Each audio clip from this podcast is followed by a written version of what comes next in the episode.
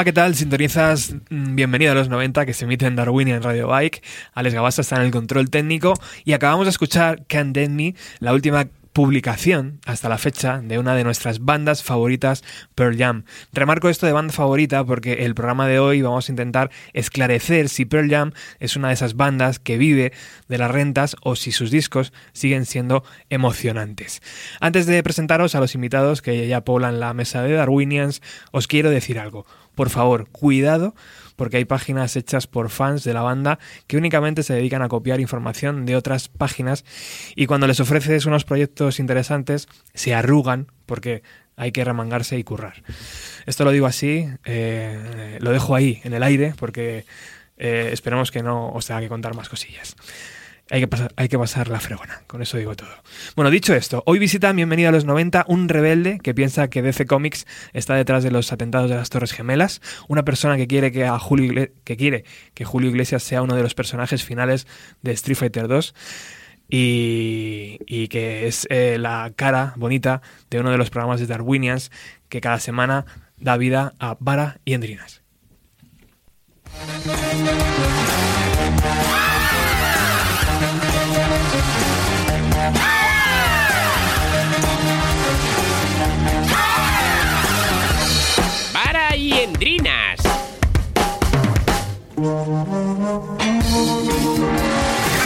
O sea, en, una fiesta tú te juntarías más con Rajoy y con y luego los baños eh, con el otro, el Rivera, ¿no? Quiero en una fiesta me juntaría más con Rivera.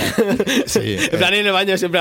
Tú, que no has salido aquí en toda la noche, tío. No, pero con. Estoy aquí en negocios, tío. Alberto Garzón. Joder, Alberto Garzón. Es, ese, pero claro, ese, por ejemplo, es, el menos votado, el más valorado. Y, y pero a mí. porque, a- porque, claro, porque es el menos expuesto igual, ¿no? Claro, pero a mí, a mí es lo que me raya, quiero decir, si es el más valorado, o sea, es- mi teoría me- a mí me parece perfecta, porque digo, yo en una fiesta a Pedro Sánchez, como eh, Pedro Sánchez no tiene polla nada, Pedro Sánchez está poniendo las copas.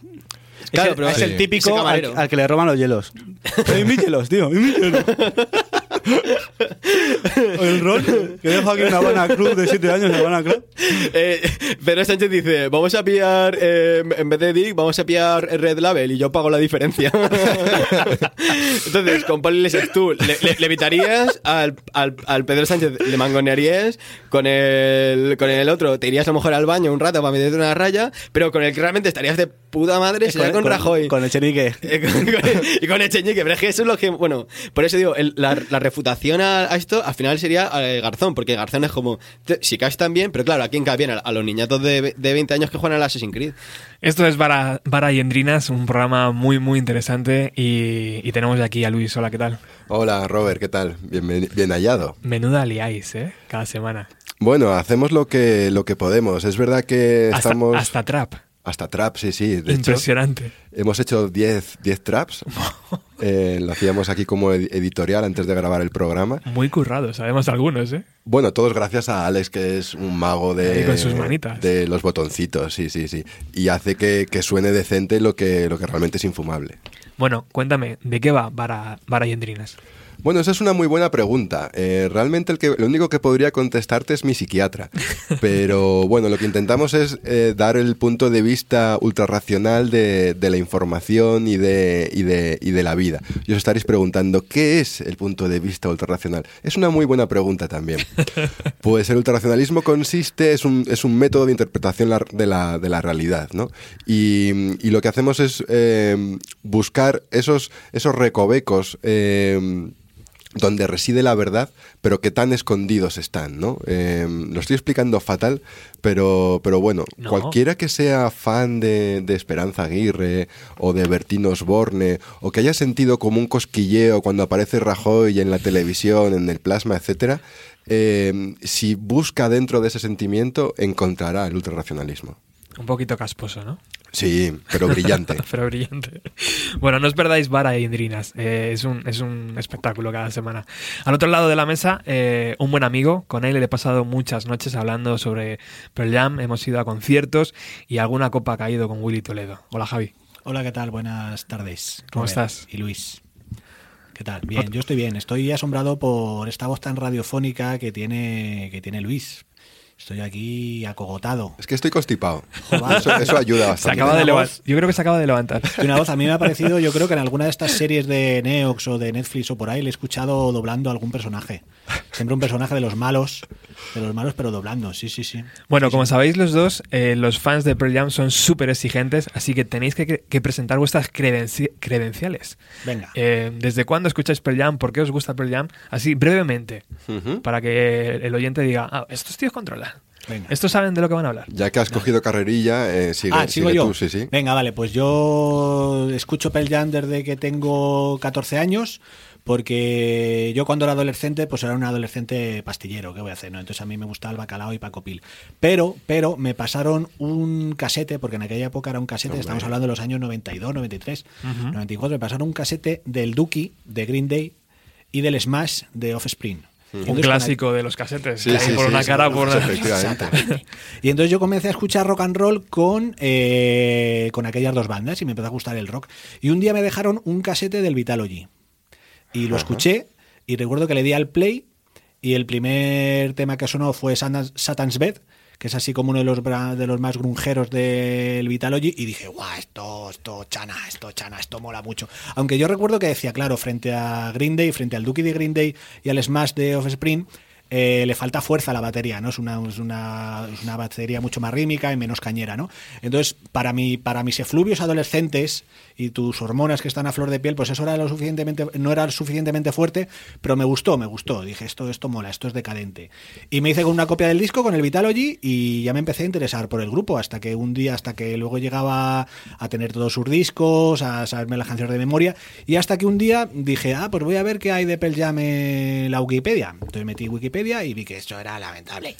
Dije, esto, esto no tiene ni pie ni cabeza. Y entonces me metí a corregir, y entonces me hice corrector del artículo de Wikipedia de Pearl Jam. ¿Qué dices? Sí, sí, sí, sí. Eres un profesional. Claro, y desde allí viene mi fama, porque me compré un librito sobre la vida de Pearl Jam, donde venían todas sus obras y milagros, las traducciones de sus letras y tal y cual, y aquel artículo de Wikipedia era soporífero. El libro Ah. de Enrique Miquel, de la editorial La Máscara. Mm, no sabrí, no, era una revista, Ah. era una revista gorda.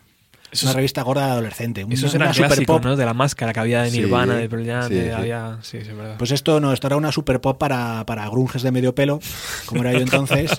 Y, y de allí saqué toda la información que vi muy mal reflejada en el artículo de Wikipedia y corregí.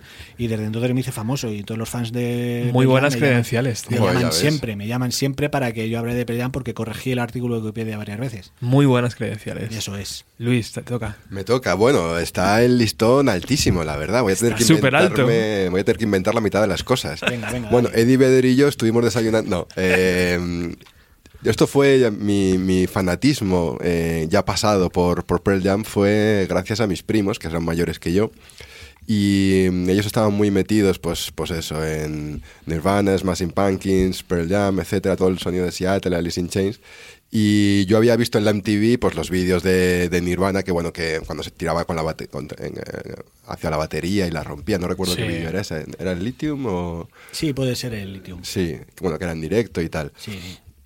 Y había visto el, el vídeo de Even Flow, que se le veía a Eddie Vedder eh, por, por, por el tejado, Por bueno, el por, el, techo ahí por el colgado. techo colgado como un gorila, ¿no? Sí, que sí. luego eso era, resultó que eso lo hacían prácticamente en todos los conciertos el tío. es.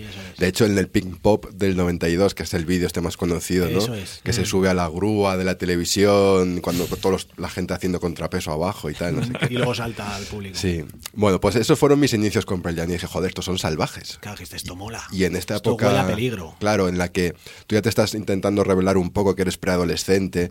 Yo pasé de ser fanático del Real Madrid a ser fanático de Pearl Jam. Yo necesito obsesiones, ¿no? Fíjate. Y con Pearl Jam me metí muy, muy a bloque, muy a bloque. De hecho, me compré mm, bueno, todos los discos, veía la MTV constantemente esperando los vídeos de Pearl Jam para darle al play y al rec Claro. y, y grabarlos. Claro. Y también me compraba los singles. De hecho, he estado mirando esta semana y resulta que tengo los singles de todos los singles del Ten. Eh, del y bueno del versus Vitalogy No Code y GL tengo como mínimo dos o tres de cada uno pero todo porque la, la- la cara B era una canción que yo no podía conseguir, ¿no? Que no podía conseguir de ninguna y manera venía los, en el single, en ¿no? los 90, claro.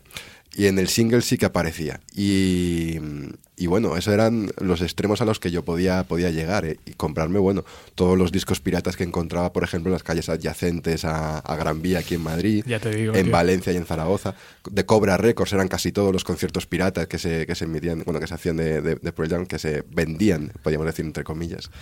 Antes, claro, estamos hablando para los millennials de una época antes de Internet, por supuesto. Claro, Estamos hablando de, de los 90. De los casetes y de los VHS. De los casetes, de, los antes, de VHS. antes de Google, antes de que naciera Sí, sí, Google, claro, que, antes de Google. que no podías buscar nada. Yo recuerdo el libro este del que hablábamos, del de, de la máscara, que casi toda la información realmente está eh, sacada del, del Pearl Jam Weekend, del Unplug que hizo Pearl Jam en la MTV, porque antes cuando la MTV hacía un Unplug, eso era el fin de semana y era como el colofón al fin de semana del grupo, ¿no? Había entrevistas, ponían vídeos durante todo el fin de semana y luego el domingo a última hora se hacía, se hacía el unplug, ¿no? y, y realmente casi toda la información de- del libro está sacada de, de ahí, de las- los extractos de esas entrevistas, porque en esos años, el libro está publicado en el 95 me parece, eh, Pearl Jam no concedía, no concedía apenas entrevistas, como, Ya. como bien sabéis. Eran radicales entonces. Muy ¿no? radicales, sí, sí. Pues, Eran- eran pues comprometidos. buenas credenciales también, tío. Y ojo, porque esos singles eh, valen un dinero ahora, ¿eh? En vinilo, Fíjate. en CD no. ¿No? ¿En CD no? Sí, No. seguro que tienen algún... El de Immortality, que lo estuve mirando ayer por... no por será fácil conseguirlos, yo creo. No, claro. Además, en el de Immortality eh, pone que es extraído del disco Live, no Vitalogy.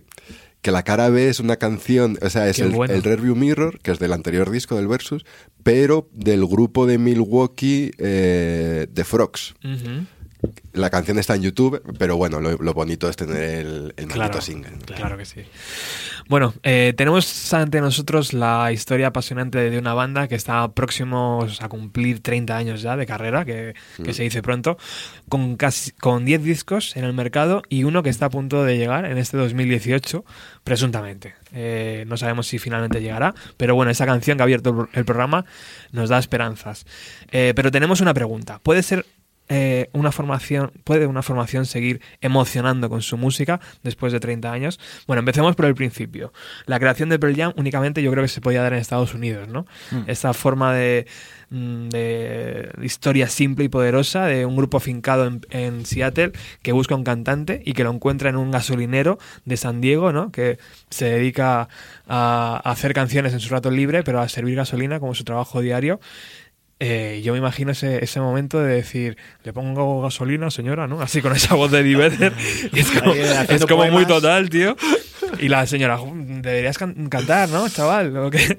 Bueno, solo puede pasar en Estados Unidos, ¿no? Pero eso no es leyenda. no, no, es, que real. es sí, real, sí, es sí. real. Es real. Yo creía que era un surfero que sigue de, que Pero- vivía en San Diego. Trabajó también. Pero que, y que cargaba furgonetas y estas cosas, pero no tenía ni idea de lo de la gasolinera. Bueno, y de hecho Sí, también sí. era técnico, era un, bueno, o pipa, o Sí, trabajaba sí, también sí, sí. montando y desmontando escenarios, que es Eso como es. conoce a Jack Irons. eso es, Exacto. eso Y como juegan el baloncesto juntos, a Jack es. Irons le llega la, la demo de Stone Gossard Demo, ¿no? de las cinco canciones, y él hace las tres, ¿no? Del el Mama Son, que es el que, Sí. Que luego se incluye en el Ten Redux del 2009, ¿no? Claro. Bueno, pues gracias a Jack Irons, eh, los chicos de, de Pearl Jam en Seattle y Eddie Vedder se juntan y hacen magia.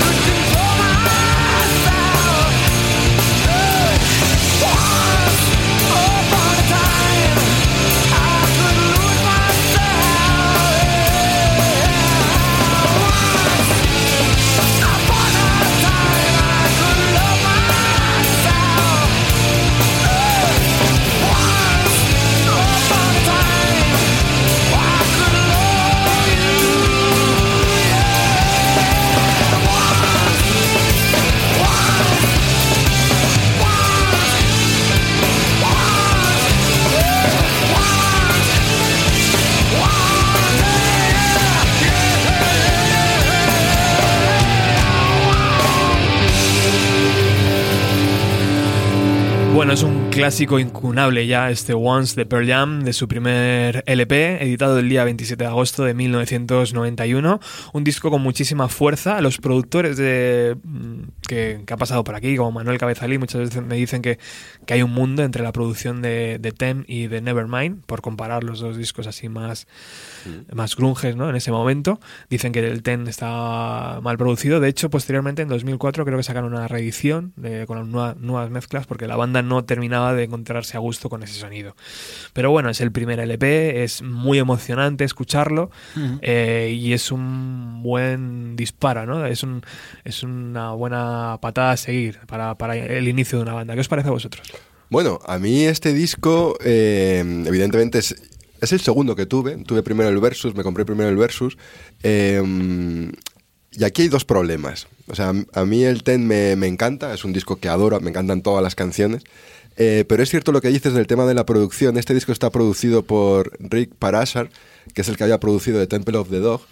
Que yo creo que ese, estaba, ese disco está me- mejor producido musicalmente hablando. Sí. Pero el Ten, en cambio, eh, intenta ser más redondo, está como las, las guitarras y la voz, está todo como, como mucho más comprimido y la batería.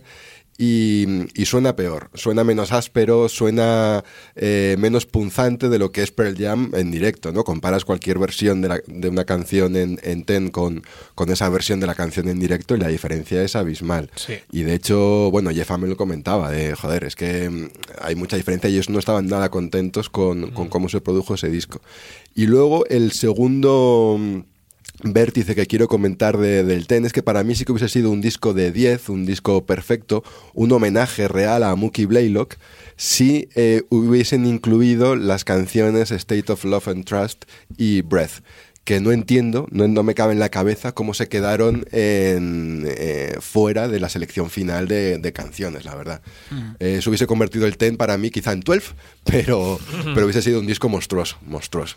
Hubiera, hubiera sido un decálogo perfecto, sí. Javi. Yo he de decir que es un disco que también me enamoró. Yo recuerdo que le cantaba la canción de Once a mi hermana por los pasillos de mi casa y mi hermana me echaba la bronca y yo emocionado porque a mí no me importaba que sonara mal porque es una época en la cual a mí pues eso que me pilló de adolescente preadolescente pues es una época en la cual estás contra todo y entonces todo aquello que, que suene a rebeldía y que suene a baja calidad pues pues te gusta ¿no? Sí. y entonces eh, yo no me lo compré el primero yo no es el primero que tuve también tuve antes el Vitalogy pero la verdad es que es un disco que me encantó, sobre todo las tres primeras canciones. Hemos de decir que Alive es la que se ha hecho como más famosa de su primera época. A mí no es la que más me gusta. Lo que pasa es que, bueno, como tiene ese vínculo con la historia personal de Eddie Vedder, pues entonces hay que hacer leyenda y hay que decir que sí, claro, esta es la canción más molona, De hecho- es autobiográfica. De y hecho, todas hoy no, cosas. hoy no sonará. O Hoy sea que- sonará muy bien, me alegro. Y muchas camisetas con el, con Sí. el símbolo de Alive, de Sí. merchandising. Pero es un disco bastante bueno y es un disco que a mi entender se aleja bastante del sonido de Nirvana.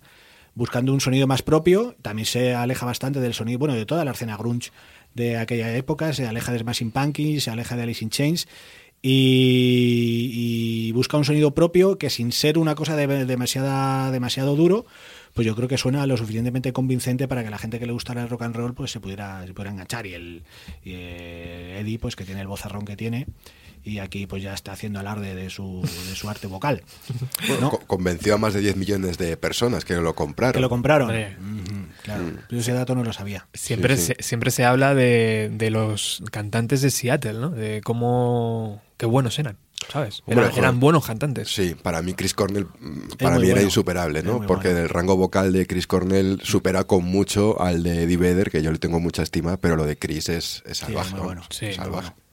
Sí, pero luego te aparecía un Kurt Cobain, que tampoco lo hacía mal. Mm. Luego te aparecía... Lenny Staley, Mark Lanegan, Uf, hay gran- unos tipos por ahí. Qué ciudad, ¿eh? Sí, sí, yo creo que son los bosques. Hay una humedad ahí. es el agua yo creo que esas cosas son el agua ¿no? Que te, te afecta, ¿no? Ahí a- Sí, Claro. sí. La clorofila, yo creo, de los pinos. Bueno. Luis nos ha traído un corte en directo de una canción de este tem, que es Even Flow, y que vamos a escuchar.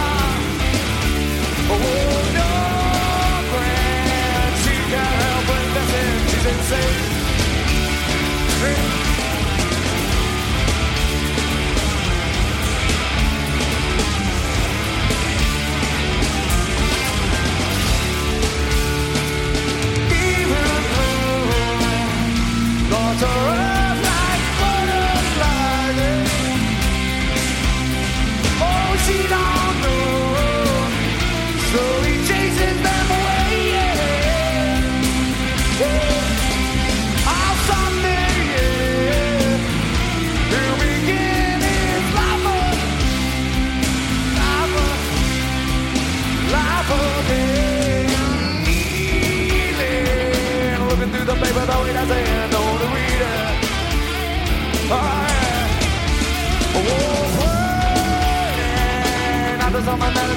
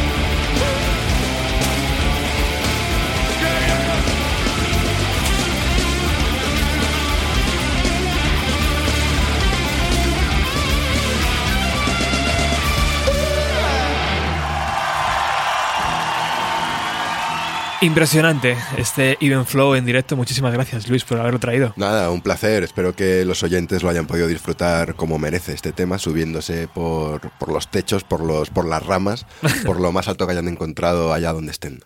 Oye, hablemos del directo de esta banda que estaba recién nacida, era el año 1992. Posiblemente es una grabación de Europa, ¿no? De ese, Sí. de ese año. Eh, impresionante, ¿no? Eddie Vedder eh, trepaba por el- el- las luces, eh, se subía a las cámaras, Sí. se tiraba al público. Rompía el suelo y se iba por el suelo, por el agujero. De hecho, la- había hecho. Sus compañeros de banda tenían, Tenían- tenían miedito. pánico, ¿no? Sí, Cada vez que tenían- había un directo. Tenía el mérito por la integridad de su frontman o de su cantante, porque sí, le gustaba mucho. Yo lo que tengo más o menos detectado es que lo hacía siempre en la canción Porch.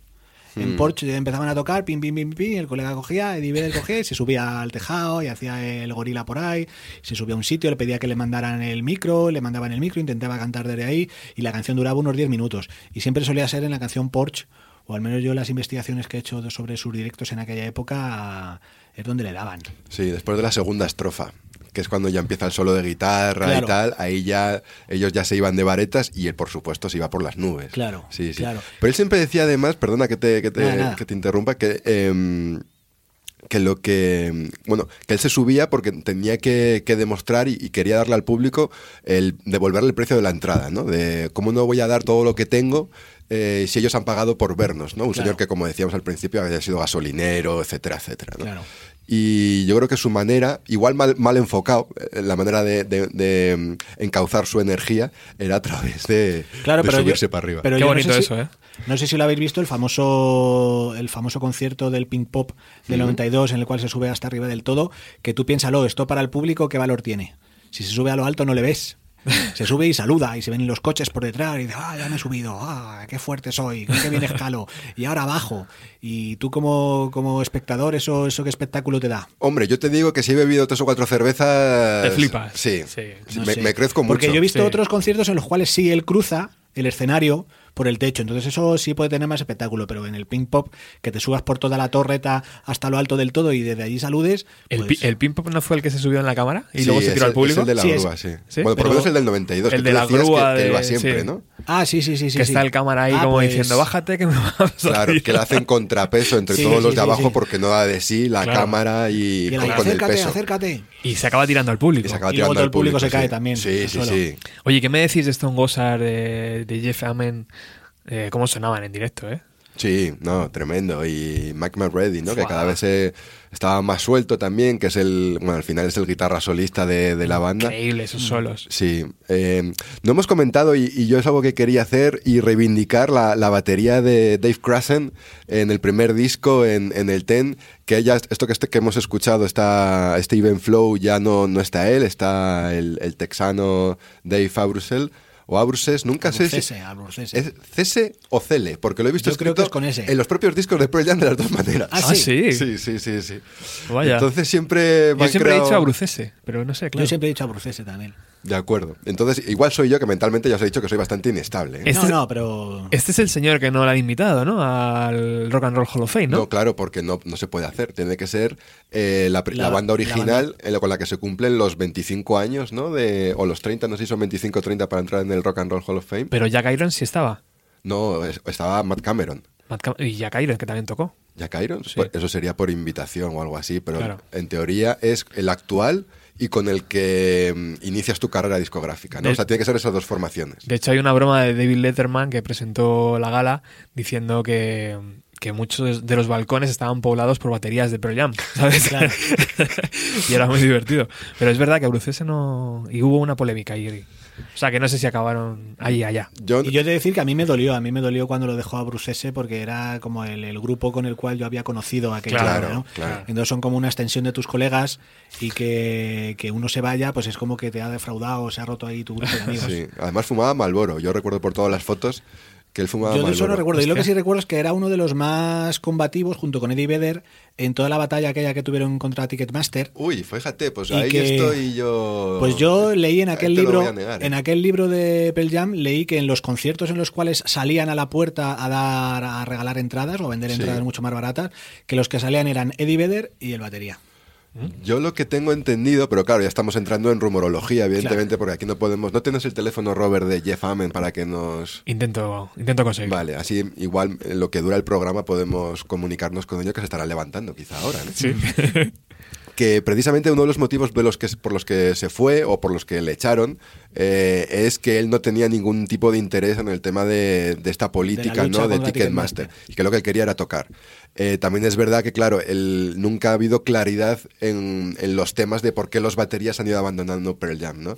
Dave Krasen se supone, dicen las malas lenguas, que es por la heroína. eh, él dijo que fue porque tenía problemas con el alcohol, había nacido su hija, tenía problemas con su mujer. Bueno, esto es algo como muy amarillista realmente, pero no ha quedado muy claro nunca por qué esos dos baterías abandonaron, abandonaron Pearl Jam. Pero vamos, yo entendía, tenía entendido y había leído lo contrario, ¿no? Ya, pues yo buscaré la cita y la traemos aquí en otro asalto. Desde luego. Claro, claro. y Desde la luego sí. criticamos. Yo creo recordar aquel, aquel punto. Entonces yo me imaginaba como, como al número uno de la banda, que es el cantante, y al último de la fila, que es el batería, pues ahí repartiendo discos y entradas. ¿Y recordáis, fans. recordáis, chicos, como cuando te comprabas el disco y venía la foto del grupo y luego veías el directo y decías, este no es?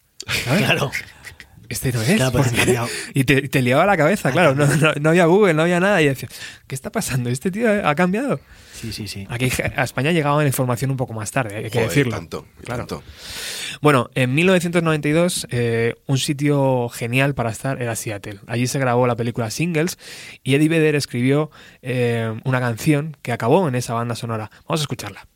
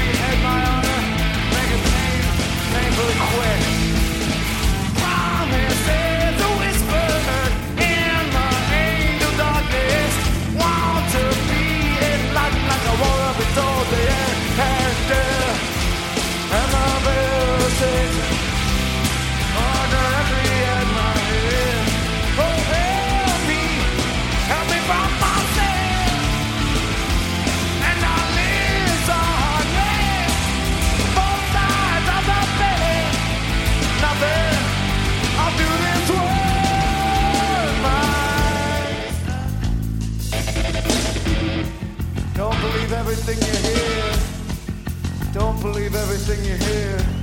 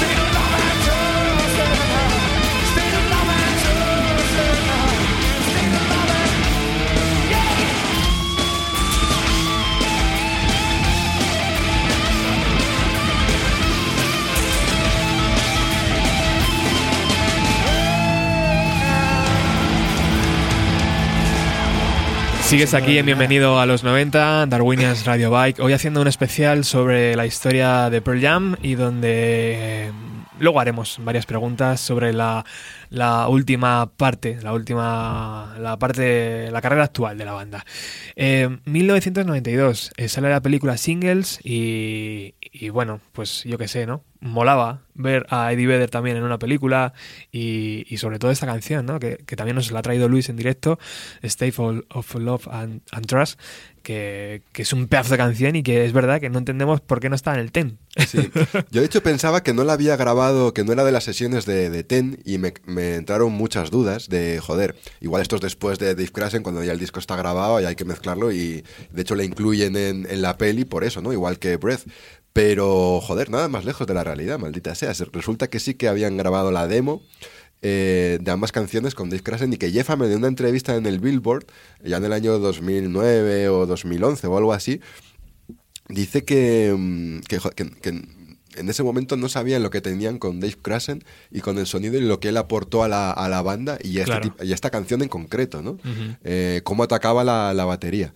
Y yo, yo sigo sin entenderlo. Además, esta versión, bueno, en directo esto está muy bien, pero le pido a los oyentes que luego cuando lo estén eh, tranquilamente y puedan acceder a la versión de la película singles, se darán cuenta de la diferencia de sonido tan brutal que hay entre, entre la versión de State of Love and Trust en directo, esta o cualquier otra, y la versión de, de la película. Un sonido bastante peor, bastante más encapsulado. Eh, cuando inventen la máquina del tiempo y mm, vi- viajaréis a Seattle a, principios de los 90. A Love Ramp, Sí, ¿no? seguro, sí, sí. Hombre, hay mucha competencia, pero estaría bien pasarse un ratillo al menos. Sí, ¿verdad? unos días. Joder. Sí. Sí, sí, sí. Una semanita, ¿no? Respirando claro, sí. ahí bien. Sí, sí, sí, sí. Bueno, avanzamos en el tiempo y nos topamos con Versus, eh, 19 de octubre del 93, eh, un LP mm, que os sigue gustando después del TEM. Sí, claro. ¿Os gusta más que el TEM? Uf, A, A mí ver. es que Animal, la canción Animal me encanta. Y me parece un subidote de energía. Pero, hombre, es que es complicado valorarlo en comparación con el TEN. Yo creo que son dos discos distintos. Se calman un poco más, si no recuerdo mal. O sea, es un, es un disco un poco más melódico. Un poco menos rockero, pero tiene temas muy buenos. Tiene es ahí donde está Review, Review Mirror, es ahí donde está. Y hay canciones bellísimas como la de La Mujer Vieja. Elderly Woman Behind the Counter in a Small Town. detrás del mostrador en el pueblo pequeño. Y a mí me parece un disco redondo también, que yo perdí del ejemplar que tengo, perdí la, el librito. Y entonces tengo desnudo el librito. Y si alguien tiene un librito por ahí de estos que le sobre, de portada, pues que me lo mande. Yo luego doy mi dirección y que me lo mande. Y la verdad es un disco bastante, bastante interesante, que no sé si sabéis que eh, lo llamaron Versus porque querían haberlo llamado algo así como Five Against One, y por eso sale en el disco, sale una mano, porque la mano son los cinco contra uno, y tal y cual, pero al final acabaron llamándolo Versus, y con esa imagen eh, inquietante de una cabra en la portada mordiscando una valla, pues un disco, eh, yo les recuerdo también muy eh, bastante intenso y bastante interesante. Un buen segundo disco, ¿no? Sí, sí, un buen, muy buen segundo disco. Sí, eh, bueno, aquí ya entra Brendan O'Brien a la producción, que ya se mantiene con ellos sin edie, ¿no? Eh, quitando alguna excepción, eh, ya en los 2000 eh, siempre ha sido su productor de cabecera. Eh, yo creo que suena mejor que, que el Ten, que ellos suenan mejor que, que el Ten. Ya no está, es verdad, la rabia del primer disco, del querer contar y del querer salirse del mapa, ¿no? Y de todo eso que llevan metido dentro. Eh, pero han encontrado que esto es lo bonito y, y yo creo de, de la banda y lo que la mantuvo viva en, en este segundo disco, que siempre para mí es el más difícil, ¿no? El segundo disco de una banda. El primero llegas, pero claro, llevas mucho tiempo haciéndolo y currándotelo, ¿no? Exacto. Pero el segundo disco es como ahora ya hay que demostrar que somos, que somos buenos, tenemos un año y pico, dos años para hacerlo, ¿no? El tema es que encontraron como enemigo el versus, ¿no? Eh, a, los, a los medios de comunicación y a todo lo que rodea la fama y la popularidad de, eh, de ser una banda de, de rock a estos niveles. Y mm, bueno, y Blood, por ejemplo, es una canción que va en esa línea, ¿no? De, Sí, de que le sangran. Claro, de, de, joder, esto es que todo el mundo quiere saber más y no paran de entrevistas y de acoso, etcétera, etcétera. Y, y es verdad que Pearl Jam se, se ha sentido siempre muy cómodo eh, si ha encontrado un enemigo, ¿no? Contra el que descargar su rabia y que ha unido el grupo y, y le ha hecho caminar en, en esa dirección. Cuando no lo han tenido, y ya llegaremos a, ese momento, han pasado otras cosas. De momento ahí, ahí lo dejamos. Y para mí la única canción que es un poco más flojilla de este disco es Drop the Leash, que me parece como que, bueno, que se ha quedado ahí como, en fin, que un himno con los colegas en el bar un sábado, de acuerdo, pero como, como canción de disco, de verdad, chicos, a estas alturas. Ya, ya, pero es verdad lo que dices, que es aquella época en la cual, sí es verdad que el Five Against One son los cinco de la banda contra uno, que ese uno es verdad que no me acordaba, era el, el- el- el pulso mediático, ¿no? La, la presión mediática y la fiebre por los medios de comunicación, sí, por saber de ellos, es verdad. Sí, Es dos, verdad, dos detalles no más, perdona. Sí. Eh, este es el disco, por lo menos, bueno, yo creo que seguirá manteniendo el récord, eh, que más pronto llegó a un millón de copias vendidas en Estados Unidos, que se dice pronto, que se dice pronto. Eh, y quería comentar otra cosa, pero se me ha olvidado. Eh, ¿Qué otra cosa iba yo a decir? No pasa nada, lo comentamos ahora Sí, después de la sí. canción. Luego, luego vuelvo tras mi medicación. Pe- Pearl Jam sonaba así en su disco Versus de 1993.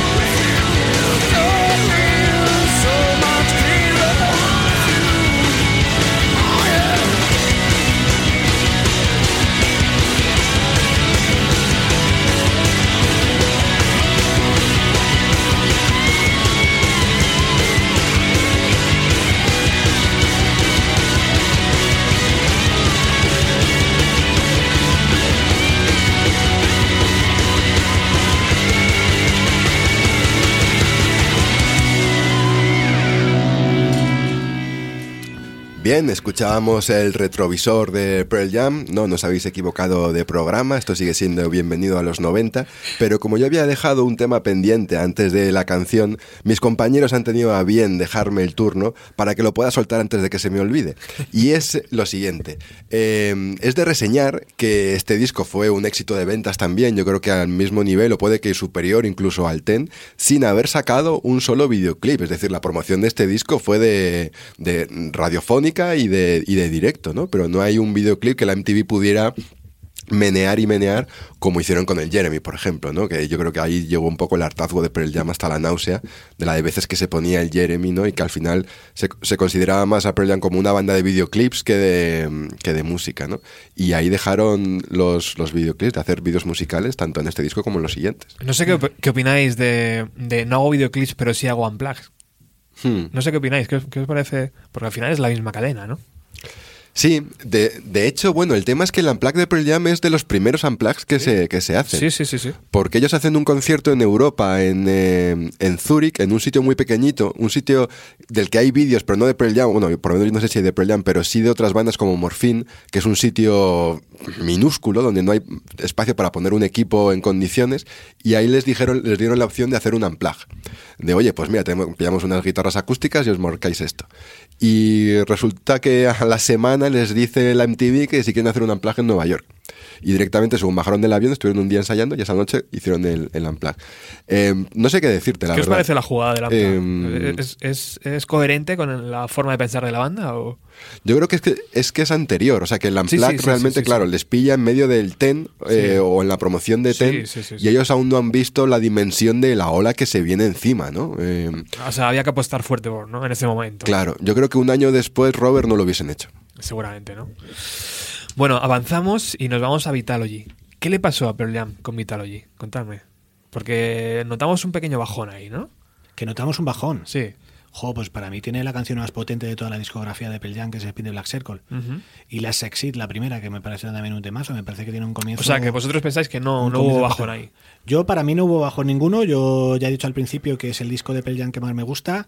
Y es verdad que luego entra con Nothing Man, una tercera canción ahí muy, No, esa es muy la quinta. pausada. Not for You es la tercera. Ah, Not For You, es verdad, perdón, me estoy equivocando. Con Not For You. y luego es Tremor un- Christ. Que es- claro, se que son dos canciones lentas, eh, viniendo de dos canciones muy enérgicas, pero que está muy bien casado y que, y que suena, suena, suena mayuscular. Además, eh, te premiaban con la experiencia del libreto, ¿no? De- del estuche en el cual venía el disco, que ya lo hemos comentado alguna vez en otros sitios. Sí.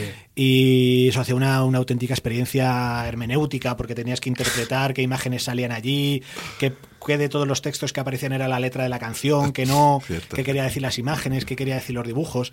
Y yo recuerdo una experiencia multicanal, ¿no? Aquel, aquel disco que es una cosa que Pearl Jam ha hecho siempre y que siempre me he preguntado por qué no ha habido otras bandas que lo hayan copiado. Pearl Jam siempre ha trabajado mucho sus estuches, pero el resto de la gente no. Hay- Sí, pocos grupos lo hacen. su, plastiquillo y su librito, ¿no? Y para mí no hubo bajón. Para mí el bajón está en el disco siguiente, en el No Cut, del cual hablaremos luego más adelante. Exacto. Pero para mí el Vitalogy es un, es un disco enérgico y es un disco. ¿Siguen en la ola, Luis, con el Vitalogy? Sí, sí, a mí este Sí. disco estoy de acuerdo con Javi, es un disco que me, que me encanta. Eh, ya tienen más independencia, yo creo también por, el, por eso yo creo que ya pues, pueden permitirse el hacer el estuche. De hecho, leí en una entrevista que aún siguen pagando parte de sus royalties de ese disco por ese tipo de packaging que, que hacen, porque siempre es con papel reciclado para evitar el plástico. Están muy en contra del plástico y del CD, como bien sabemos por lo de en Spin the Black Circle el dibujito de Viva la vinil y Sí, tal. sí, sí. eh, está muy a favor de los vinilos y muy en contra de, de todo lo que sea plástico, ¿no? Y el CD al final no deja de ser un, un plástico que además pierde los matices, ¿no? De ceros y uno, binario, bla, bla, bla, bla. Pero sí es un discazo y además empieza ya a tener cierta experimentación en, en el sonido, ¿no? Están las canciones de Aida Vanira al final y Hey Fox, Handle Mama, Das Mil, de La Valleta. Sí. Eh, y hay como una búsqueda de otro tipo de, de horizontes musicales. También se encuentran canciones que van en contra de la industria discográfica y de los managers como Not For You, que, que van en esa línea, que en directo es un temazo, o sea, es muy rotundo, sí, sí, muy rotundo. Sí, sí. En el disco es verdad que queda como más plana, yo creo, pero en directo Not For You, de hecho está editada como single, eh, Not For You, que, que viene con, con la, la cara B, que es un single de los, de los que os decía al principio que tengo, con eh, la cara B es Out of My Mind, que es una improvisación en Atlanta en el 96, o no, 94, perdón.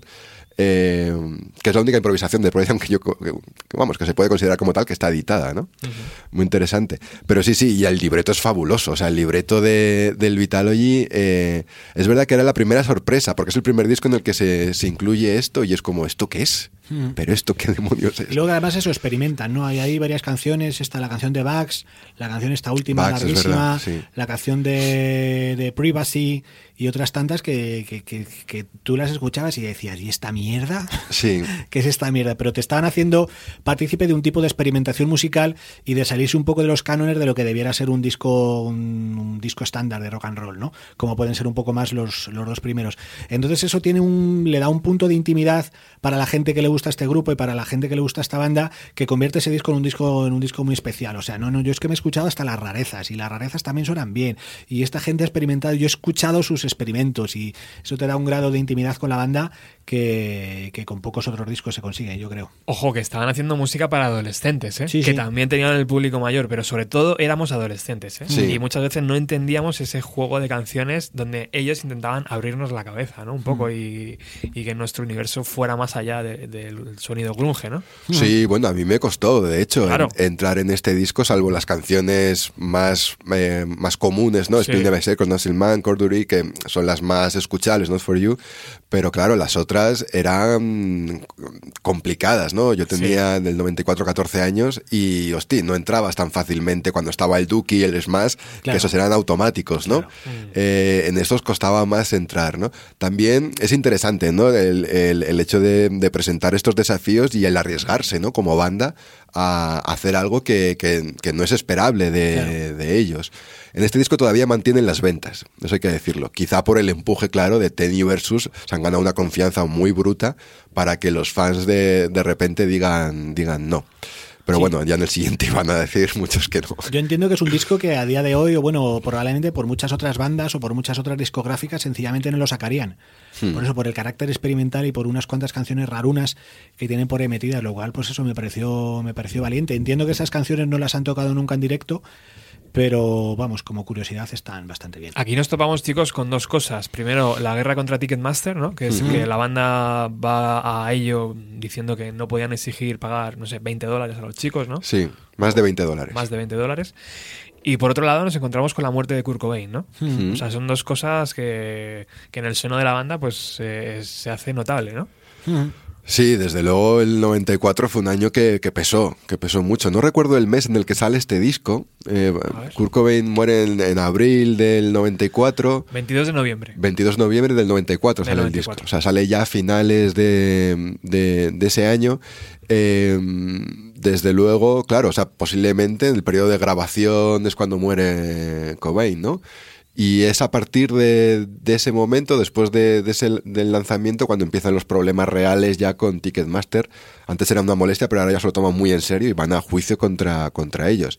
Claro, yo creo que en ese momento ellos también pensaban un poco que como somos inmortales, ¿no? Haciendo el guiño al, al disco Vitalogy, a- al tema, no sé si es el 11 o el, el 10. Immortality es el penúltimo, ¿no? El penúltimo, sí. Mm. Eh, y no lo, no lo era, ¿no? Te estás metiendo contra el monopolio más grande de ventas de entradas que hay eh, para cualquier concierto Sí. y tú eres una maldita banda de, de rock, que por mucho que los fans te digan que eres Dios, pues, como decía Diver, la música no dignifica y tampoco ante un tribunal, ¿no? Que lo sepas, Eddie. Bueno, no- nos ha traído Luis otro regalito, ese Immortality, grabado en directo en Berlín, en el Ujú. año 96, ¿puede ser, Eso es. Luis? Vamos a escucharlo. Música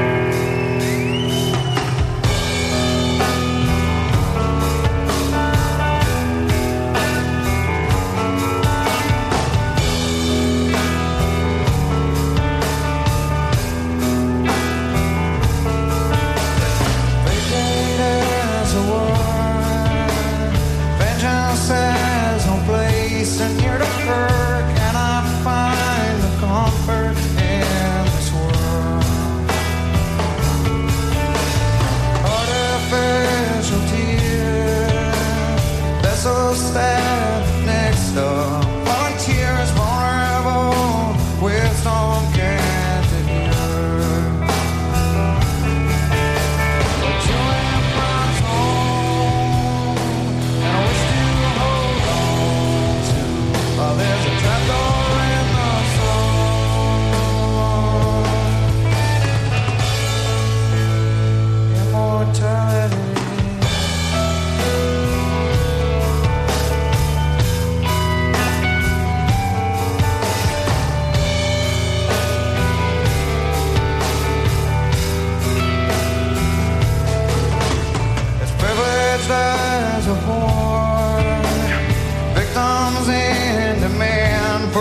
Show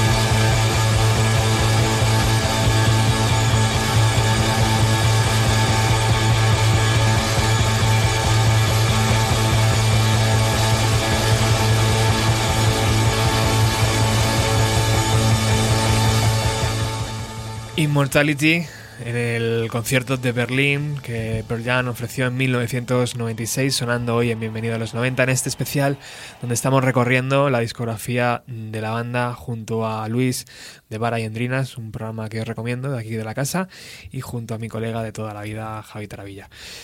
Immortality, ¿qué tal os ha sonado? Bueno, esta, esta versión suena muy bien. Yo no, no soy imparcial, la verdad. Claro, bueno, has traído, has traído tú además, o sea que... Sí, sí, a mí esta versión es la que más me gusta de, de todas las que he escuchado de. Immortality. Sí, porque en este disco, eh, bueno, en este directo, editado por Cobra Records, Cobra con, con K, Ya. ya, no, sé- no sé si existe, pero les mando un saludo allá donde estén. Eh, la, la canción previa era Rearview Mirror, ya es con Jack Irons a, a la batería, y la canción sale rematadamente mal. Eh, la, la parte final de, de la canción es un despiporre, la batería y el bajo van por un lado, las guitarras van por otro, Eddie ya deja de cantar. Eh, bueno, le sale mal. Parece mentira, pero esta gente también comete, comete estos errores, ¿no? Y yo creo que un poco como, como compensación a, a los fans berlineses, ya sabéis, yo, yo también soy berlinés, ¿no? Que, que dijo nuestro amigo Kennedy. Ah, bueno, yo no lo voy a decir en alemán porque no es el momento, eh, pues hacen esta, esta versión con esta intro tan bonita, la verdad, eh, que está, está muy maja la, la canción. Sí, sí, sí. Sí, te descoloca, ¿verdad? Al principio "Eh, esta Sí, canción". claro, Sí. esto es otra Luego cosa. ya. Bueno, llegamos a No Code. Eh, cuando tenemos noticias de la banda, recibimos fotografías de unos Pearl Jam con el corte de pelo, con se han cortado el pelo. O sea, parece que la banda como que ha cambiado. ¿Cómo recibiste No Code vosotros? Bueno, No Code ya es con Jack Inos, volvemos a insistir en él, el ex batería de los Red Hot Chili Peppers, que abandona la banda cuando muere Slovia, que el, guitarrista, eh, amigo personal de, de Eddie Vedder. Eh, a mí No Code para mí es el, principio del fin de, Pearl Jam. Es el último disco que realmente me, encanta y fijaos lo que os estoy, lo que estoy diciendo, ¿eh? porque es verdad que el sonido es diferente de, de Pearl Jam, es, eh, a ratos hay como canciones que son como más folkies o incluso más pop, con Mankind, por ejemplo, que es la primera vez que canta Stone Gossard una canción completa en, en Pearl Jam. Eh, luego tiene como también esa otra eh, parte, ¿no? De Hail Hail, eh, de Looking, más, más garaje, más de... Yo creo que ese amor también un poco por los Ramones que tiene Eddie Vedder y el resto de, miembros de, de Pearl Jam. Pero me gusta porque...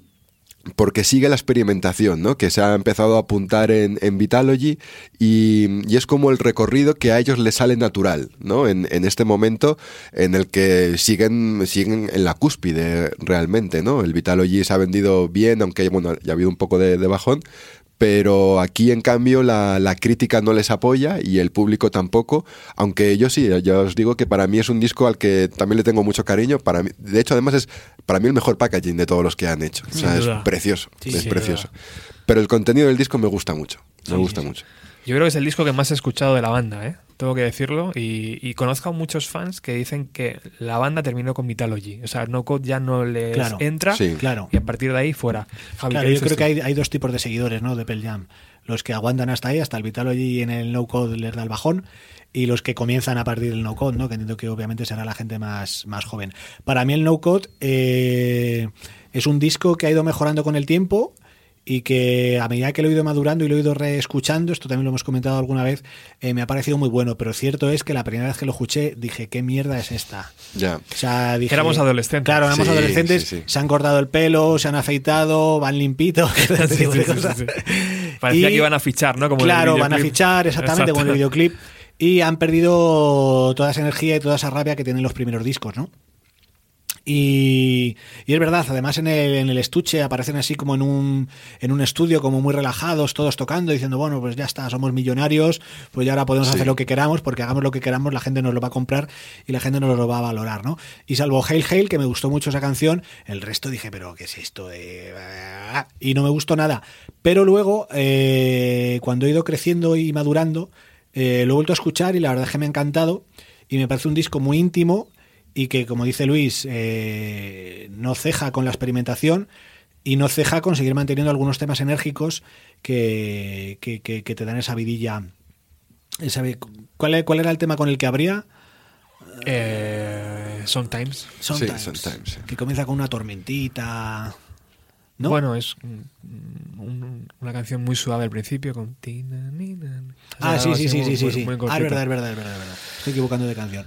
Pero para mí, yo decir que eso, que mi primera experiencia con él eh, fue muy negativa, pero luego con el paso del tiempo me ha gustado bastante. Yo creo que visto a posteriori parece como que es un disco que le hubiese pegado más a hacer a, a Pearl Jam en el 2010, 2009, que en esta época tan temprana ¿no? de, Sí. de ellos. O sea, que como que es un disco más de una maduración tardía.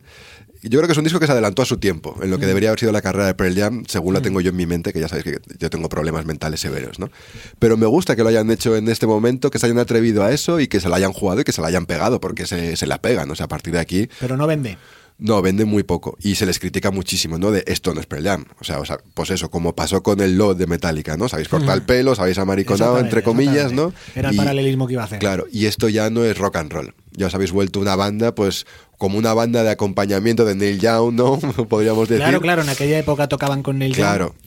Eh, pero ya no es, esto no es grunge, esto ya no es el Pearl Jam que hemos conocido, donde está la rabia, ¿no? Que ya se estaba terminando. eh, ya están con los conflictos. Ahora ya sí que el conflicto con Ticketmaster es mayúsculo. Y este disco, eh, bueno, prepara la gira mundial de- del 96, que es de donde hemos escuchado esta, esta versión de Immortality, que es de esa gira. Exacto. Eh, en el estudio estamos los tres todavía eh, subidos en el carro de Pearl Jam, con el low code. Sí, sí. Estamos los Sí, tres sí, sí. subidos. O sea Absolutamente. vamos a escuchar Hail Hail.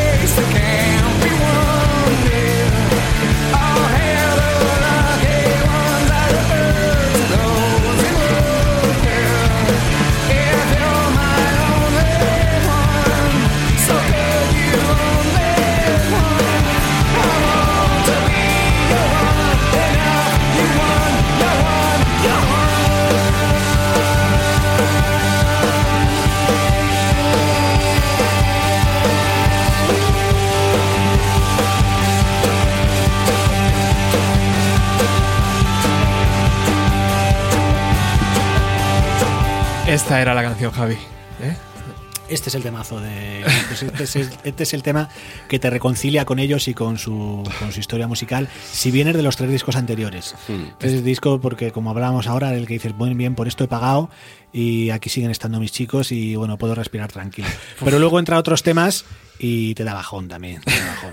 O sea que, ¿Qué os parecen las 144 Polaroids de, espectacular. que aparecen en el trabajo? Para ti, Luis, es, es tu favorito, ¿no? Sí, La- sí. Para mí también, desde luego. Eh, yo nunca había visto nada así, la verdad. O sea, es que es algo muy sorprendente encontrarte con esto en el año 96, eh, en el que es verdad que el mundo del vinilo ha muerto, porque el 96 el vinilo es de, de carcas de viejos y de antiguos, Muerte. Y ellos lo que siguen haciendo es eh, el traerte el vinilo al formato CD, ¿no? Eh, cuidando muy mucho todo lo que es el detalle y, bueno, para los fans más, más acérrimos, ¿no? Que, que es algo que, que se estaba perdiendo porque, pues eso, porque el CD al final es una carátula de plástico, eh, muchas veces los grupos ni se molestaban en qué es lo que iba dentro, era simplemente, bueno, esto se vende como rosquillas y se acabó. Y en cambio Pearl Jam prestaba atención a esos detalles, ¿no? Que eso también lo- un poco lo que nos enamoraba de, de la banda, ¿no? Es que Javi, hasta, hasta la cinta eran bonitas, tío, porque las cintas era La- Las- los casetes, dices. las casetes Ah, eran, no, Sí, habla para los millennials, por favor. Claro, claro. eran, eran es verdad, eran la- una de las Polaroids y cada cinta era diferente. O sea, podías Ajá. encontrarte, no sé, cuántas cintas habría diferentes, cuántas Sí, casetes. eso no lo sabía yo. Era- Yo tampoco, yo tampoco. Hasta eso, tío, estaba cuidado. Pero claro, en el ya. 96 se vendían casetes. Ya, ya, claro, Mm. claro. Había gente que pagaba. Claro, que además son fotos que, si no recuerdo mal y mi, mi memoria no me falla, son hechas por Jeff Ament, ¿no? que le gusta la fotografía, y por Eddie Vedder, ¿no? Eddie Y Vedder por Mike y por también. Mike McGrady, sí. Sí, son los tres.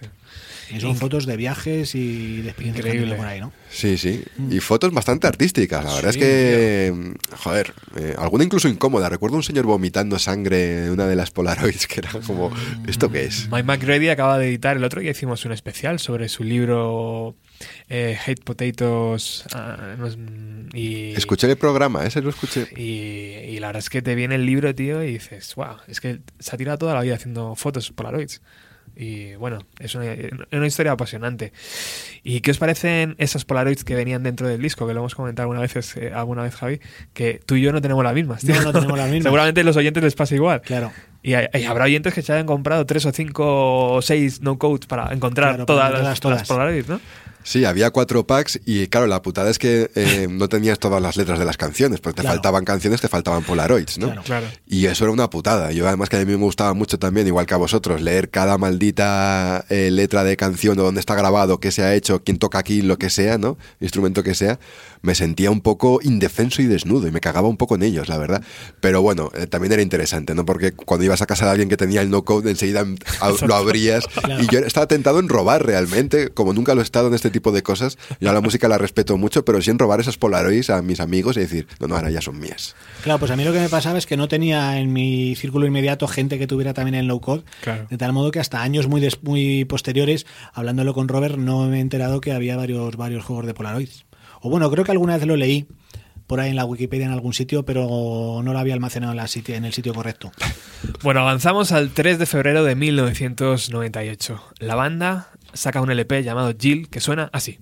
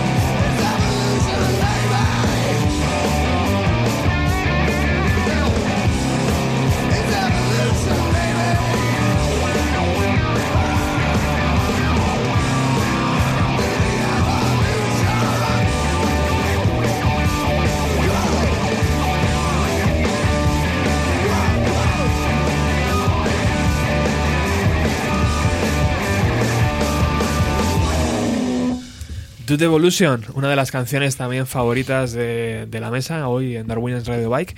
Y estábamos hablando que esto se, se emite al mundo. eh, Internet se estaba ya presente, chicos, ¿eh? Ah. Es, es la evolución. Divino tesoro, la evolución. ¿No? Sí, sí. Muy bien, muy bien traído, ¿eh? Muy bien traído. No me lo esperaba. que mm, es un programa que se llamó Monkey Ranch, que se emitió yo creo que en los locales de ensayo de, de Pearl Jam, donde, pues como me contaba Luis ahora, ¿no? Era primicia del, del Sí. Jill, del nuevo disco, y decidieron pues dar un, un pequeño set, ¿no? Y hablar con... Bueno, no sé.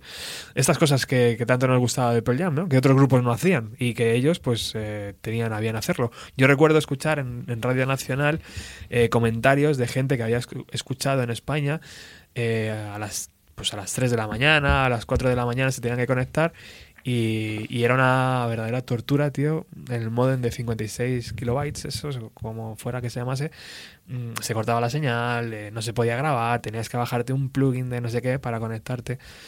Pero bueno, la tecnología ya estaba presente en España. Lento, pero estaba, ¿no? Claro, pero eso es para los impacientes, ¿no? Sí, Los pacientes pues esperamos a que saliera en CD y nos lo compramos y al turrón. en CD pirata, ¿no? Que Luis seguramente lo Sí, haya sí. traído de ahí. Sí, efectivamente. Esto lo tengo de, de un CD pirata y me lo compré por, por esto mismo. Porque Claro. había aparecido. eh, El CD pirata aparece después, pero incluía, aparte de este set, eh, otro mini set grabado de descartes del Giel y Claro. que yo esas cosas no les podía decir que no. O sea, que cuando veía eso era me lo compro.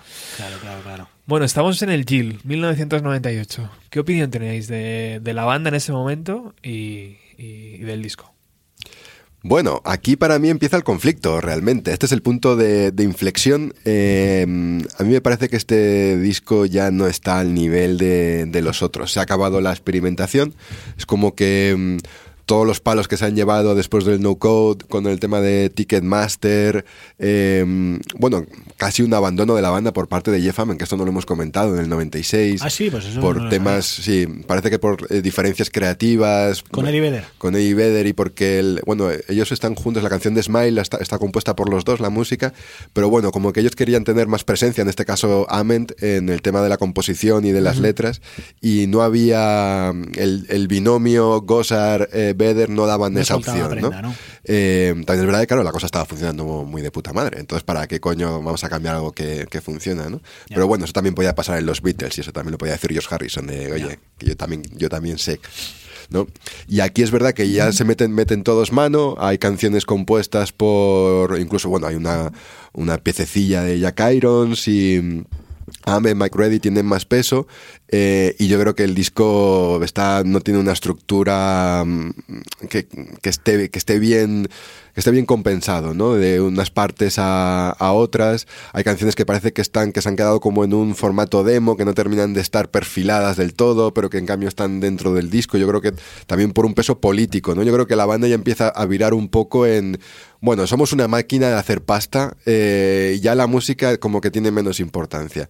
Y de hecho ya es una teoría que esto ya lanzo y, aquí ya lo dejo. eh, que el packaging ya empieza a ser negro, ¿no? Todas las portadas empiezan a ser negras, como un, eh, un luto que, que guarda la banda ya durante, durante la siguiente década.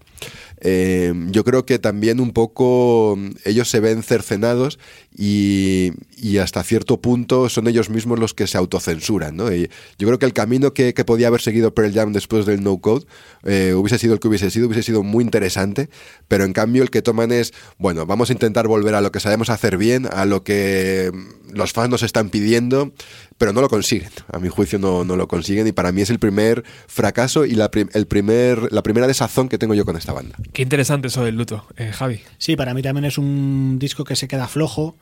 Eh, tienen varias canciones que yo catalogaba de angelicales, así con, con unas, con unas, ¿cómo se llama esto? Con unas campanas y con unos, unos sonidos de fondo eh, propios de iglesias. Y a mí también me dejó, me dejó bastante desazonado, si bien la canción que hemos puesto, que el otro día cuando decías qué canciones ponemos, yo esa es esta la que pedí, eh, me reconcilia un poco también con la banda. Me reconcilia porque me parece que es una de las, de las canciones más comprometida a nivel sociopolítico o político, podríamos decir, de todas las que tiene el grupo, porque no he analizado la letra de esta última canción que han sacado que dicen que es anti-Trump. Eh, y sobre todo porque tiene un videoclip que es espectacular. Yo recuerdo eh, haber visto un verano, porque cuando dices que salió un 3 de- 98, el 3 de febrero. el 3 de febrero, pues yo no recuerdo cuándo haber visto en la televisión el videoclip y decir, ay va, pero que ha sacado un nuevo tema Jam, hoy es un temazo, tengo que... Y entonces fui al día siguiente y me compré el disco porque no había seguido hasta entonces la historia de la banda en aquel año y, y la verdad es que siempre que la escucho y siempre que veo el videoclip me parece una joya de la corona. Bueno, este videoclip además está dirigido por el canadiense Todd McFarlane, que es un crack, vamos, es el creador De. Spawn. Sí, sí. Exactamente. Bueno, que es verdad que tú eres de muy fan de, de cómics. Pues sí, sí. Y luego hizo el Freak on the List, me parece, de Korn. Creo que dirigió también. ¿El videoclip? Sí. Puede ser. Pero vamos, este es su supremo. Vamos, este videoclip es verdad que es fabuloso. fabuloso. Sí, sí, sí, a mí me parece espectacular y sobre todo eso. Lo que pasa es que, bueno, deja un mensaje de, bueno, pues la evolución nos está llevando hacia lo peor, sobre todo es una evolución que parece que está evocada al nihilismo de la técnica y que siempre vamos avanzando hacia una técnica que nos deshumaniza y que hace que nos matemos y que nos explotemos unos a otros.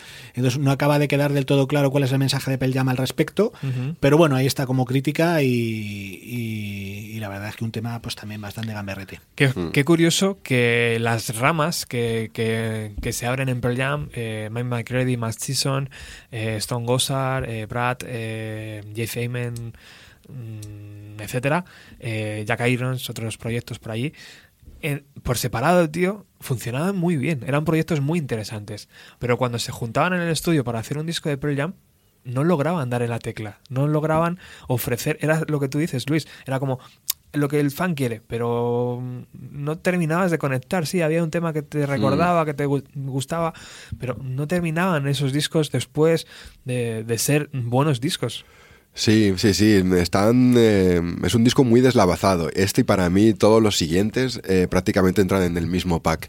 Eh, Pero- bueno, pero, fíjate los talentos por separado. Sí, Era- sí. Eran maravillosos, Bueno, tío. Sí, por supuesto. O sea, has tocado la rama de eh, Matt Season, que a mí me parece una auténtica joya. Claro. Una auténtica joya. Pero sin embargo, ellos juntos ¿no? no han sido capaces de volver a trabajar. Sí, yo creo que ellos hayan tenido, pues eso, ciertos problemas y diferencias creativas. Yo no sé cómo irá el tema de los derechos de las canciones, si los firma Pearl Jam en- o simplemente es lo que vemos en las letras, que es Claro, que los firma Stone Gossard y el que sea es el que se está llevando la pasta de eso. No sé cómo va ese, ese reparto, pero vamos, no me extrañaría en absoluto que por eso se pueda liar la que se, la que se lía, porque se lían todas las bandas por esto mismo. Al final es un tema de pasta. Y a estos niveles, que realmente ya lo tienen todo hecho, pues mm, quieres más, ¿no? Que, que al final el ser humano es muy codicioso. Y también hay que decir que ya Pearl Jam no tiene ningún conflicto, o sea, no tiene na- nadie contra quien rebelarse, ¿no? No hay un versus, no hay, no hay un, no estás contra los medios de comunicación, ya no estás contra, contra nada, porque ya tú ya has sobrepasado esas barreras. Quiero decir, vas a poder pagar la hipoteca tuya y de tus bisnietos, eh, vamos, hasta, hasta que se acabe el mundo, ¿no? Eh, viva la evolución.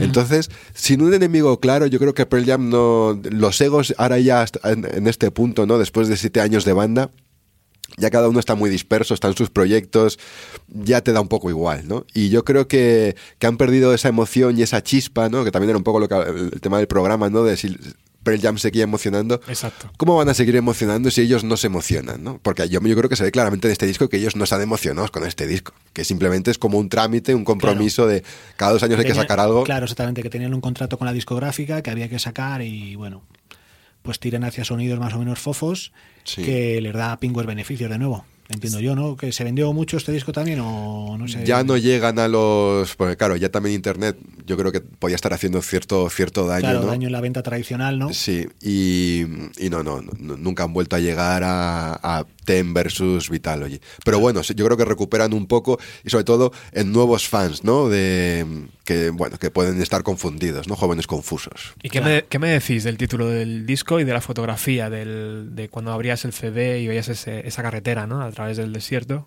¿Qué me decís? Eso puede ser un mensaje también de, de decir, bueno, Pues hombre, le podemos sacar punta, sí. Sí. No sé que de, de este disco nos lleva a ninguna parte, ¿no? Porque no tienes muy claro eh, hacia dónde apunta esa discoteca y lo que hay que hacer es ceder el paso a los que vengan, ¿no? Exacto. Que vendrá gente con, con mejores gustos y con otros talentos. Nos echamos a un lado, ¿no? Claro, sí, sí, sí, algo Sí. así. Puede ser. Do puede the ser. Evolution, ¿no? Volvemos Exacto. a ese, a ese lema. Bueno, tenemos en el que, que en el año 2002 la banda eh, saca Binaural, que es un LP bastante En- extraño. En, el 2000. ¿En el 2002 he dicho? 2000, Sí. 2000 quería decir.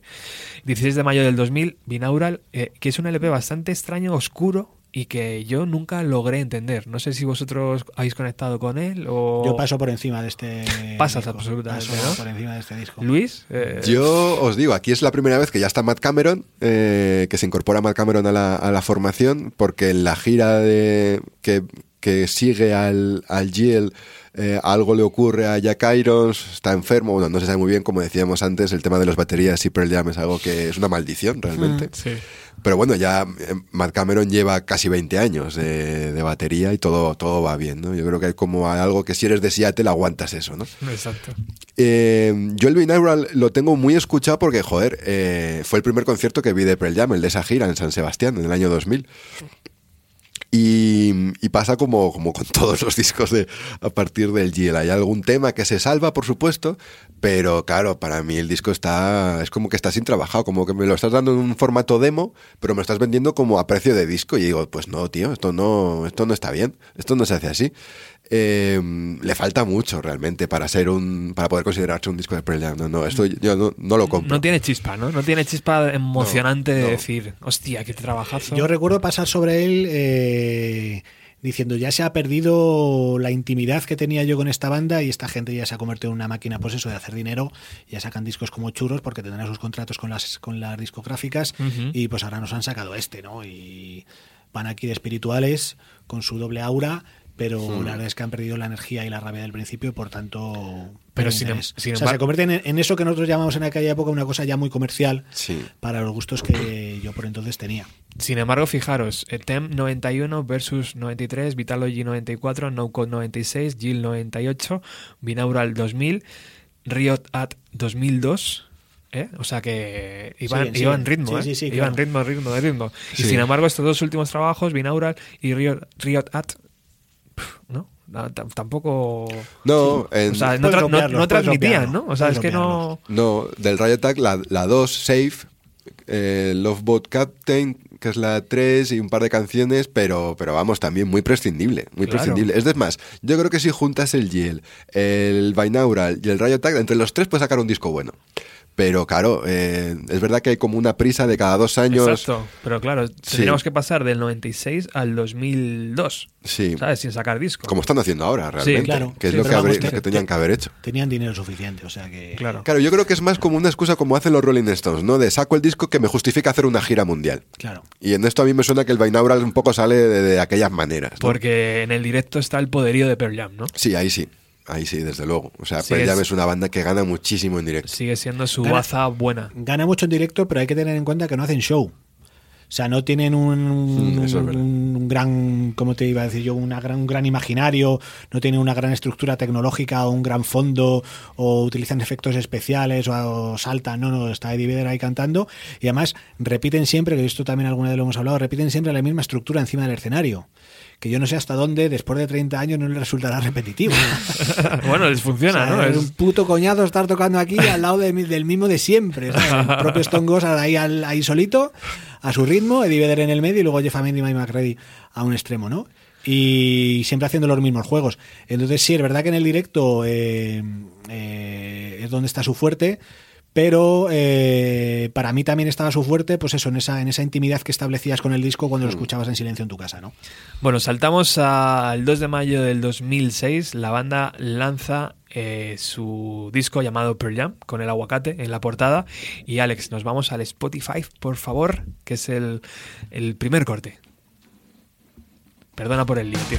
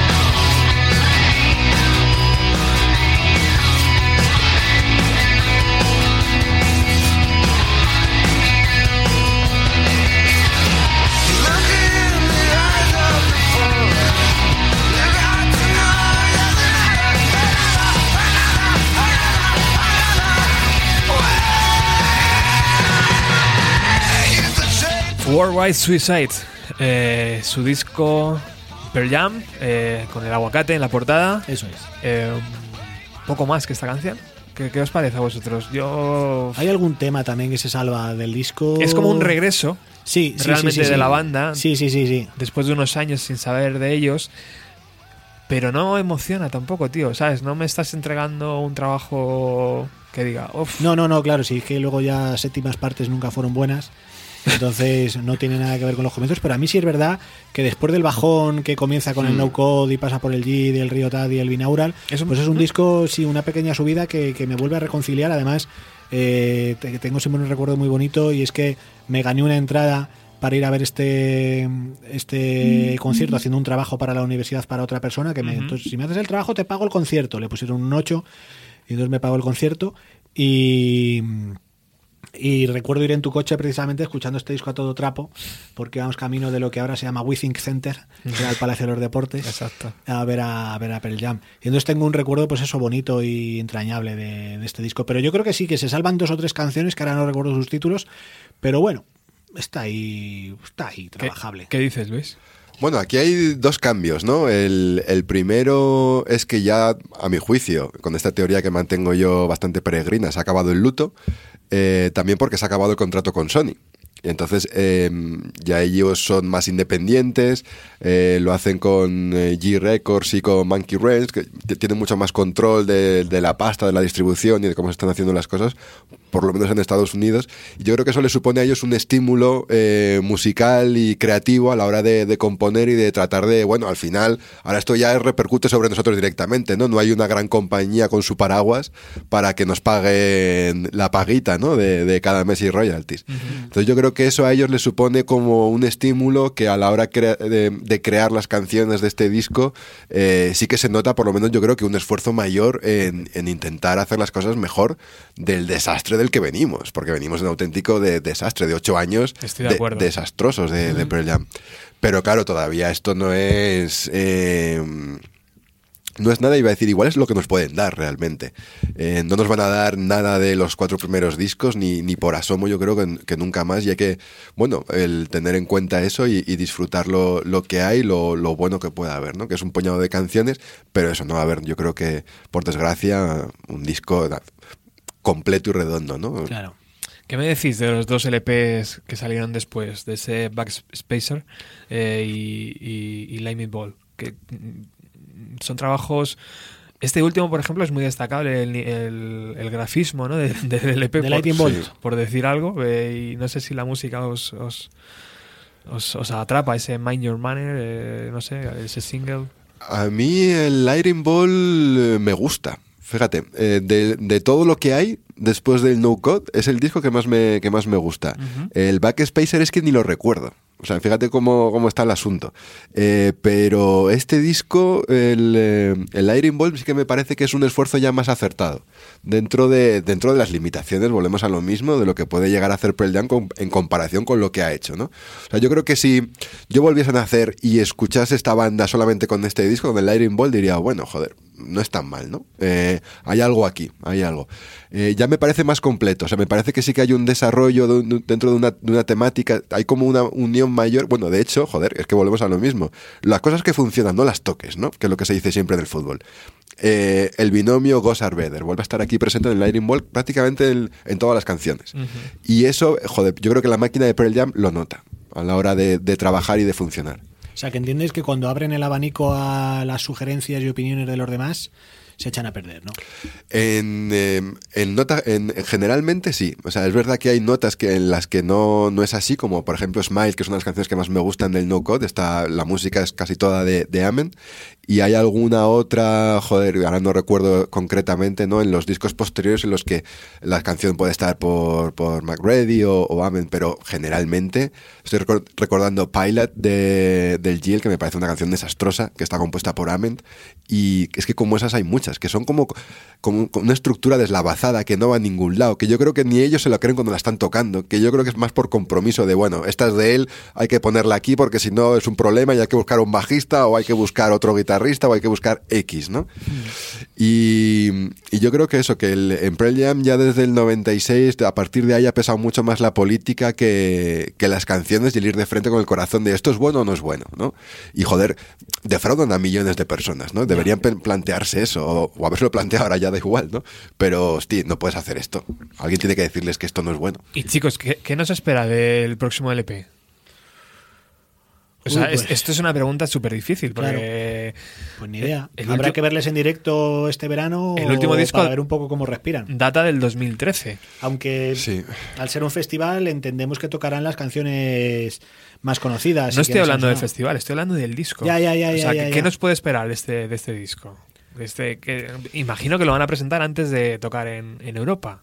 Bueno, Entiendo. conociendo No sé. Pearl Jam es muy probable que haya retrasos, porque Sí, eso pero- también... Bueno, estamos ya muy cerca de los conciertos, Claro, es verdad. Es ya que debería haber comen- salido. Han Lo- comenzado lo- ya la gira por Latinoamérica. Lo, mismo cae en invierno, ¿no? Claro. Sí, sí, sí. Yo realmente no lo espero hasta el 19 eh, o hasta esas navidades o algo así. Hay una cosa que no hemos comentado, que en el Riot Act eh, entra eh, Boom Gaspar, el, el teclista, eh, el hawaiano, que, que conoció Eddie Vedder creo que haciendo surf.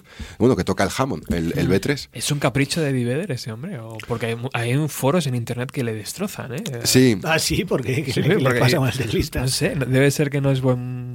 No, tiene sé. mucha experiencia, creo yo, que solo tocan una banda anterior a, a Pearl Jam. Claro, estamos hablando de un mastodonte como Pearl Jam. Pero, joder, su, su incorporación en el, en el Riot Act es verdad que hay canciones que la salva un poco melódicamente, que ha sido yo creo que la única introducción que han hecho después de, de cercenarse ellos mismos en el no code. eh, lo único en lo que los cinco han podido ponerse de acuerdo, no sé hasta qué punto la influencia de Eddie Vedder es, es tan grande ¿no? dentro de la banda, ha sido en incluir a, a este Este señor.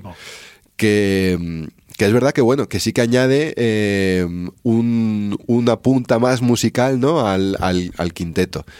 Pero, pero claro, parece como un apoyo, ¿no? Es como cuando eh, venían los Who, cuando vinieron aquí los Who por primera vez, que traían, bueno, ya no se fían tanto de su cuarteto, ¿no? Y traían un teclista también de, de apoyo, ¿no? Como lo hizo R.E.M. con, cuando en la base rítmica incorporaron también un, un teclado.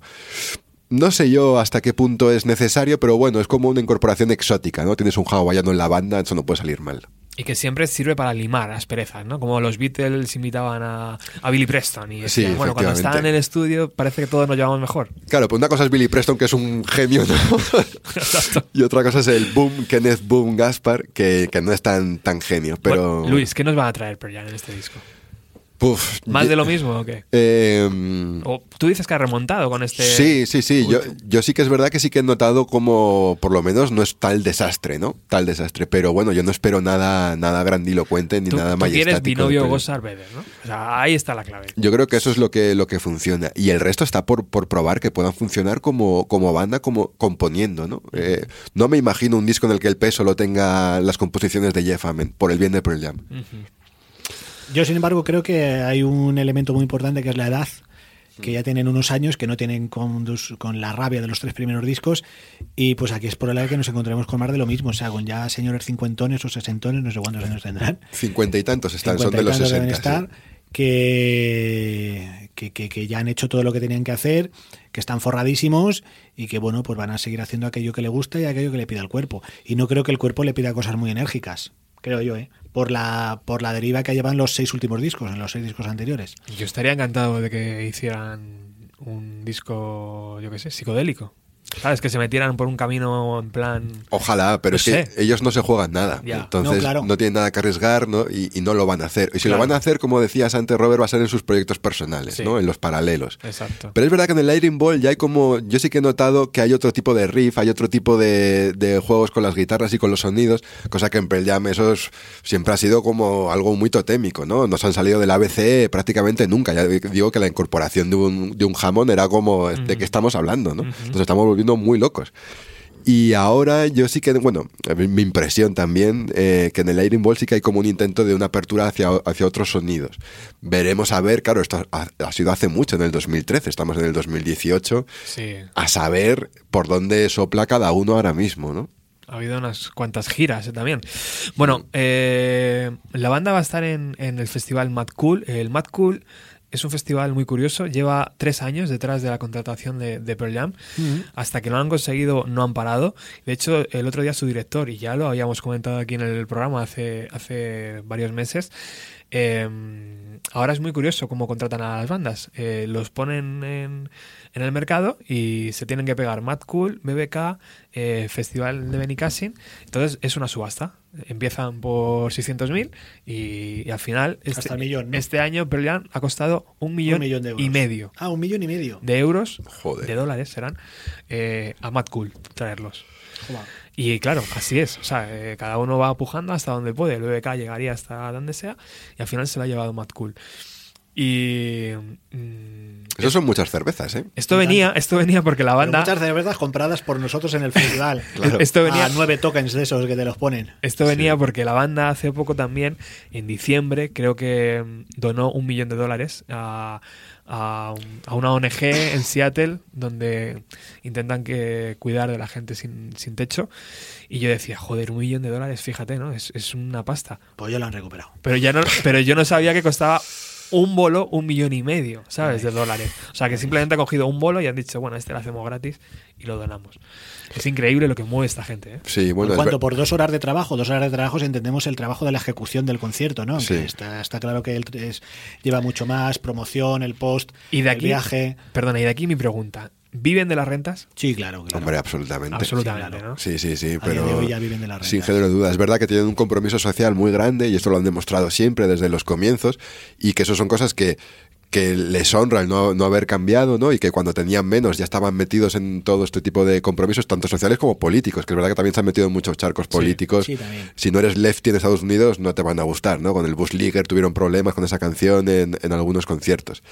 Em, que tienen también un compromiso medioambiental muy importante. Recordemos también esas incorporaciones que a, a los discos como Music for Mother Ocean, Sí. eh, bueno, el Home Life, que era también por el tema de la violencia Sí, sí, sí, de género, etcétera. Eh, bueno, que eso siempre les ha, les ha mantenido en, en- en- en esas, en esas jugadas, en esas carreras. Pero, pero claro, a nivel musical y económico, sin lugar a dudas, viven de las rentas. Y, y yo creo que todos haríamos lo mismo, que es la desgracia, ¿no? Claro. Que todos pensamos que no, no, yo me mantendría ahí, pero ¿cómo te puedes mantener si ya no, tú no estás en ese estado de ánimo? Que no, que no, Si claro. es imposible, Claro, es imposible. Pues lo decía yo lo de que a saber este nuevo disco ya los años que tienen y la carrera que tienen a las espaldas, pues a saber que nos deparará pues probablemente más de lo mismo. Tranquilos, ¿no? Pero, ¿qué iba a decir yo? Ay, pues se me ha ido lo que quería decir yo respecto a si viven de las rentas. Ah, sí, sí, viven de las rentas y sobre todo yo creo que viven de administrar el ser la única banda de Seattle que sobrevive, la única banda grande, por así decirlo, de Seattle que sobrevive y que siguen manteniendo las esencias, o al menos de alguna manera en sus comienzos, de aquel momento que fue el grunge. Entonces yo recuerdo el otro día en la universidad hablando con un profesor, decía, no, claro, es que Divider ya es el único que queda, madre mía, cómo tiene que estar, porque han ido muriendo todos, han ido desapareciendo todos, entonces yo creo que esa parte todavía la... Es durillo la- pensarlo, ¿eh? La Sí, gestionan, sí, la gestionan. Y bueno, y la gestionan bien. Y eso vale, bien, claro. Claro, y sobre su dinero. Claro. Y siguen ten- y sobre todo porque siguen teniendo a nostálgicos como nosotros, que de alguna manera entendemos que hay que seguirles escuchando porque seguimos guardando la esperanza de que vuelvan a sus orígenes y luego que eso nunca va a pasar. Eso es el Cristo que nunca va a volver. Pero es verdad que la Como los judíos, claro, pero nosotros mantenemos ahí esa esperanza.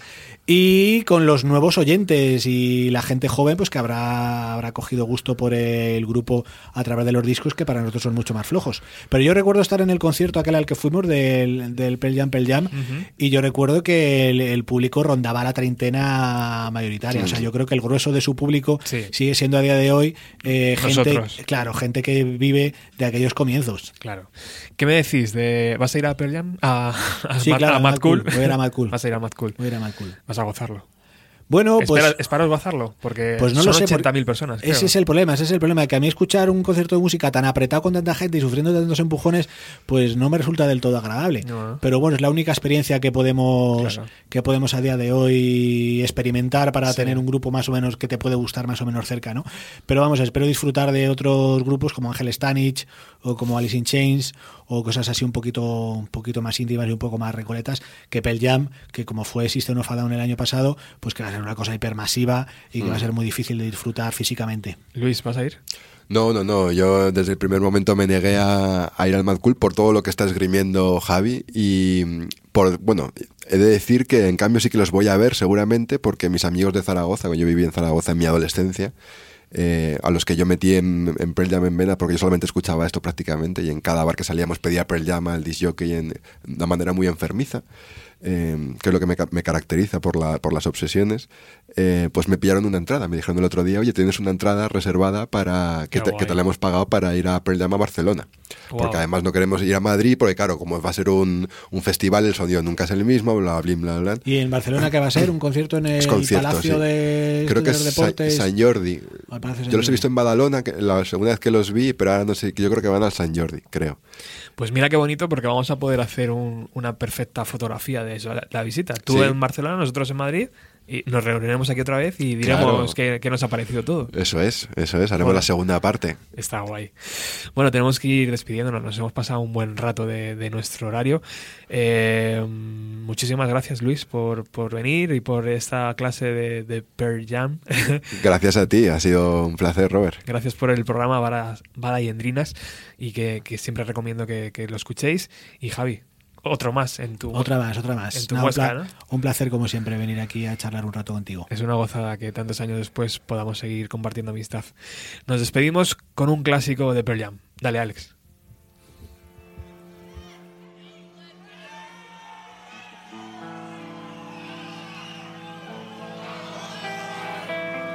We're getting yellow Ledbetter requests.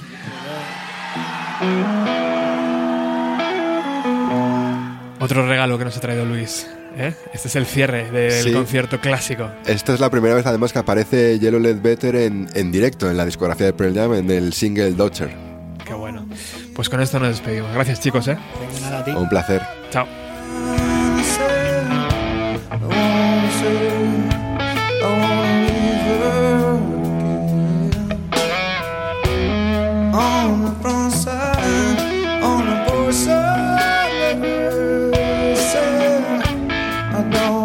On